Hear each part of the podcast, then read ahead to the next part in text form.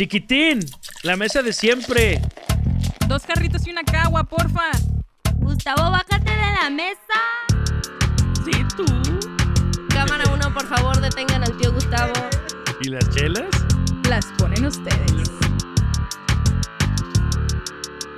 Y seguimos, muchachos. ¿Qué onda, cheleros? ¿Cómo están? Bienvenidos a un nuevo episodio. Este es un turbo episodio en donde hemos bajado de peso, hemos adelgazado y hemos perdido a una integrante. Ale se marchó. Este, ¿cómo estás, Gus? Muy bien, vale. ¿Y tú? ¿Qué onda? Pues Digo. triste porque no está Ale. Sí, sí, sí, pero pues bueno, primero tenía a ella en su calidad de abogada y tan responsable de todas sus, sus citas con sus clientes. El día de hoy no nos podía acompañar. Lali. Pero pues no importa, digo, al final de cuentas, este, estamos los que somos y somos los que estamos, ¿cómo es? ¿Qué estás insinuando? ¿Qué pasó? No, pero... Nos va a mentar la madre en los comentarios. Sí, se va a agüitar. Pero bueno, No pasa nada, pisteamos pasa por nada, ella. Digo, por hablamos ella. por ella. Este, el día de hoy tenemos un turbo episodio que es continuación del episodio anterior, las constituciones.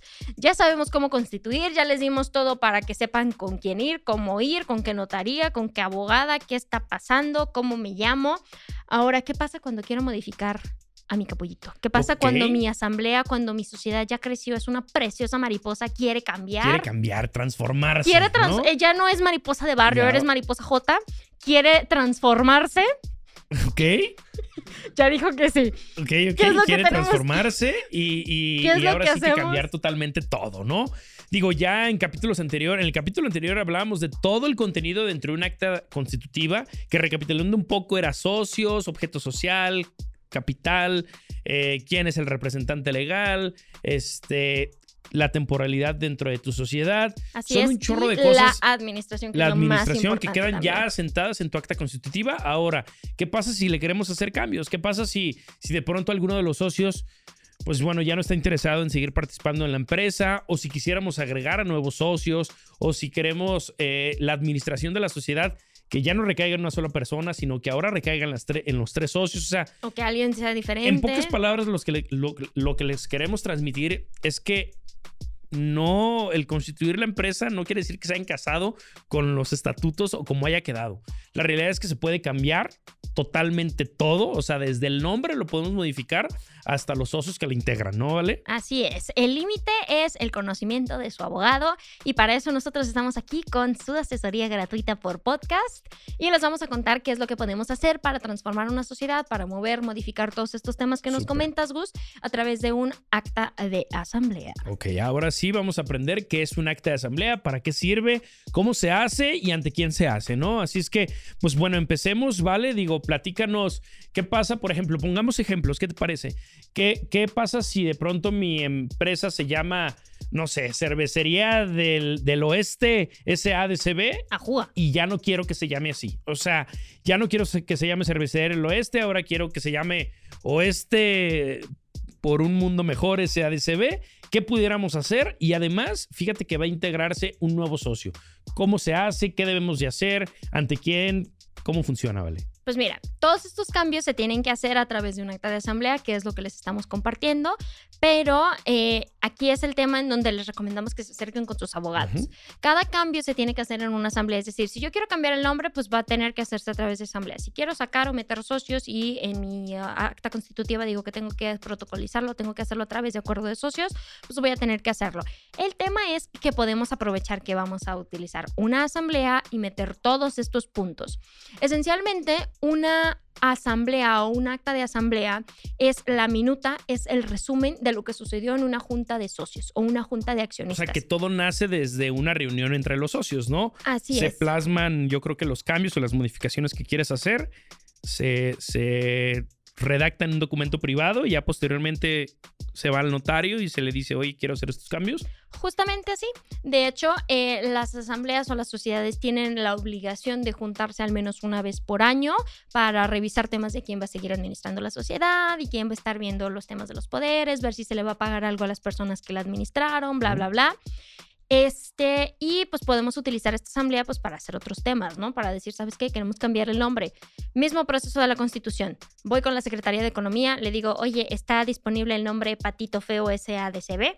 No, ok. ¿Está disponible el nombre Patito Bonito SADCB? Sí, ok, perfecto. Me lo autorizan y yo ya puedo llevarlo a la asamblea y decir, ¿sabes qué? Propongo que cambiemos el nombre. Todos a favor, todos a favor, o por lo menos una mayoría a favor. Vamos a cambiar el nombre. Pero sabes que también ya no quiero que Alejandra, que en paz descanse, esté dentro de la sociedad porque pues no grabó este episodio, ¿no? Entonces lo que vamos a hacer es vamos a decir, ¿sabes qué? Acordamos que pues Ale pues, tenga permiso de vender su parte social o venda sus acciones y que pues nosotros las vamos a comprar o ella las deslinda.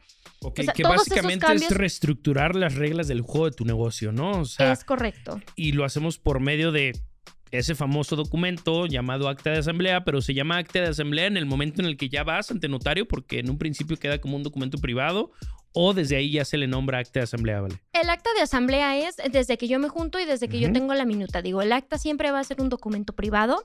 El tema es que, como es un documento privado, muchas instituciones de gobierno o para hacer trámites con alguna otra sociedad o terceros, les van a pedir que este documento, pues no nomás se lo hayan sacado de la manga y hayan dicho, ah, sí, ya hice todo esto y pues no tengo ninguna manera de comprobar que sea verídico. Ok. Es por eso que lo que nosotros hacemos con la mayoría de las asambleas es que vamos ante un notario y le decimos, mira, hice una asamblea y el notario lo protocoliza, que es decir, dice, sabes que si yo recibí los documentos, tengo la documentación de todos los socios que están aquí mencionados y todos estos socios participaron en este tema. Entonces, a mí me consta que esto sucedió y por lo tanto tenemos la fe pública o tenemos la fe pública a través de la protocolización y ya tiene efectos ante terceros. Súper, ok.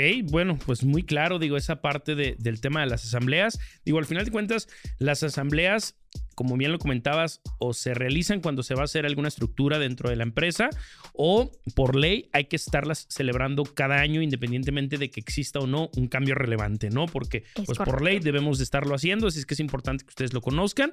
Igual se hace eh, ante la notaría de su preferencia, no precisamente en la notaría donde se constituyeron, porque muchas veces no sé, tenían un amigo notario que se encontraba en X municipio, en X estado de la República y ahora ya migraron su domicilio, simplemente ya no le hablan a este cuate o ya desapareció, lo que sea. O tal vez al inicio les dio una buena impresión y les dijo que sí les iba a hacer un buen trabajo y les dijo que iba a ser bien chido y que iban a tener una relación muy bonita laboral. Y luego resulta que pues no, no tienen una relación bonita laboral porque tiene muchísimos errores y luego los errores empiezan a afectar su vida laboral y luego tú Todo sabes eso. quién eres. Así es que a lo que vamos es que puedes acudir a la notaría de tu preferencia, no precisamente a la notaría que te constituyó. Digo, tú evalúa los costos, evalúa la experiencia de tus asesores, del notario y pues ahora sí que puedes este, eh, acudir con quien tú quieras, ¿no? ¿Vale? Es correcto. Y es importante saber que no todas las actas de asamblea se tienen que protocolizar. En la ley existen actas que son ordinarias y extraordinarias para las sociedades anónimas. Las actas extraordinarias son las que lidian con temas que se encuentran en el artículo 182 de la Ley General de Sociedades Mercantiles, que esencialmente, si no están ahí, son asambleas ordinarias. ¿Sabes qué? Pues si yo le voy a cambiar el nombre, si yo voy a cambiar o voy a disminuir el capital, Ok. si yo voy a dar un poder. no, los poderes no. Por si voy a hacer que no. Entonces que era un ejemplo y un ejemplo. o es un ejemplo, eh, do- dos ejemplos y un Ah, ejemplo que no. Dos y uno, dos y uno. Este, si voy a hacer algún tema que esté en esta en este artículo que es esencialmente cambios mayores, ¿sabes qué? Pues voy a liquidar mi sociedad o me voy a fusionar con otra sociedad. Ejemplo que no es. Ejemplo que no es.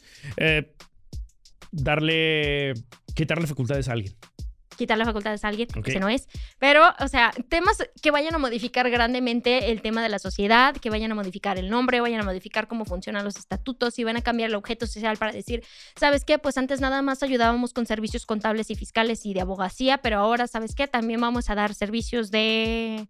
De, de, de, Marketing, De marketing. digital. Porque tenemos podcast y somos influencers y sabemos ahí todo ese rollo de, de- de- de la industria de los chavos en el internet. Ok. Entonces, podemos agregar para poder este, empezar a incursionar en nuevas actividades. Súper. Entonces, mientras sean actas extraordinarias, sí que sí se tienen que protocolizar siempre. Mientras no, mientras sean únicamente acuerdos privados o sean acuerdos que no involucren a terceras partes de la sociedad, lo único que necesitamos hacer es hacer la asamblea privada, como ya comentaste, nos reunimos y por obligación de todas las sociedades tienen que tener tres libritos mágicos que nunca nadie les va a pedir y nunca nadie los va a multar si no los tienen, pero en teoría deberían tenerlos. Famosos libros corporativos. Son sus libros corporativos. Si van a vender su sociedad, probablemente se los vayan a solicitar. Si van a ir con alguna firma contable y les van a hacer una auditoría, probablemente se los van a pedir, pero fuera de eso, nunca se los van a solicitar. Si ustedes no quieren protocolizar sus asambleas, pueden utilizar los libros para decir, pues nos reunimos, aquí quedó en el libro corporativo y ya no necesito protocolizarlo. Entonces, se ahorran ese gastito y pues están en regla en caso de que cualquier eventualidad suceda. Ok, perfecto, vale. Digo, entonces ahora ya no solo nos llevamos qué onda con el tema de las asambleas, sino también la importancia de los libros corporativos y cuándo sí hay que protocolizar y cuándo no. Es correcto. Y pues que se llevan el conocimiento de, pues, pues ustedes pueden hacer pues el el- el- el límite, el, cielo es su límite, la cabeza o el conocimiento de su abogado o abogada es el límite. Sepan que pueden hacer cualquier modificación, incluso pueden transformar su sociedad. ¿Sabes qué? Pues mi sociedad antes se dedicaba a esto, yo la voy a transformar completamente, le voy a cambiar el nombre, le voy a cambiar el objeto social y ya no voy a ser abogada, Claro. ahora me voy a dedicar a vender chicles. Claro, por supuesto. Y Al también mayoreo. puedes cambiar hasta tu régimen de capital. En un inicio decidiste constituirte como SA y ahora ya decides transformarte a ser una ¿Sabes qué? SDRL. Siempre no me conviene, voy a cerrar esto, voy a hacerlo nada más con personas de confianza, con mis familiares, y ahí quedó. Así nomás quedó, compa. Así nomás quedó. Así Muy bien, vale. Pues bueno, yo creo que con esta información que les compartimos, digo, concluimos con el trámite de asambleas. Eh, la neta es que está muy chingón para todos los que nos están escuchando, todos los escuchas, todos los empresarios. Digo, yo creo que en más de una ocasión ya habían escuchado hablar de estos términos, de asambleas, actas constitutivas, pues quién no, siendo empresario, ¿no? Así es que, pues les recomendamos que si tienen alguna duda, se acerquen con sus asesores, con sus expertos, Hola. actúan ante la notaría de su preferencia y pues ahora sí que la asesoría va por nuestra cuenta, ¿no? ¿Vale? Pero las chelas, Las ponemos nosotros. no, las ponen ellos. Pero estas yo las voy a invitar, hija. pero las de los cheleros, También. rewind, rewind, rewind, la asesoría va por nuestra cuenta. ¿Pero las chelas? Las ponen ustedes. Saludos, la próxima. amigos.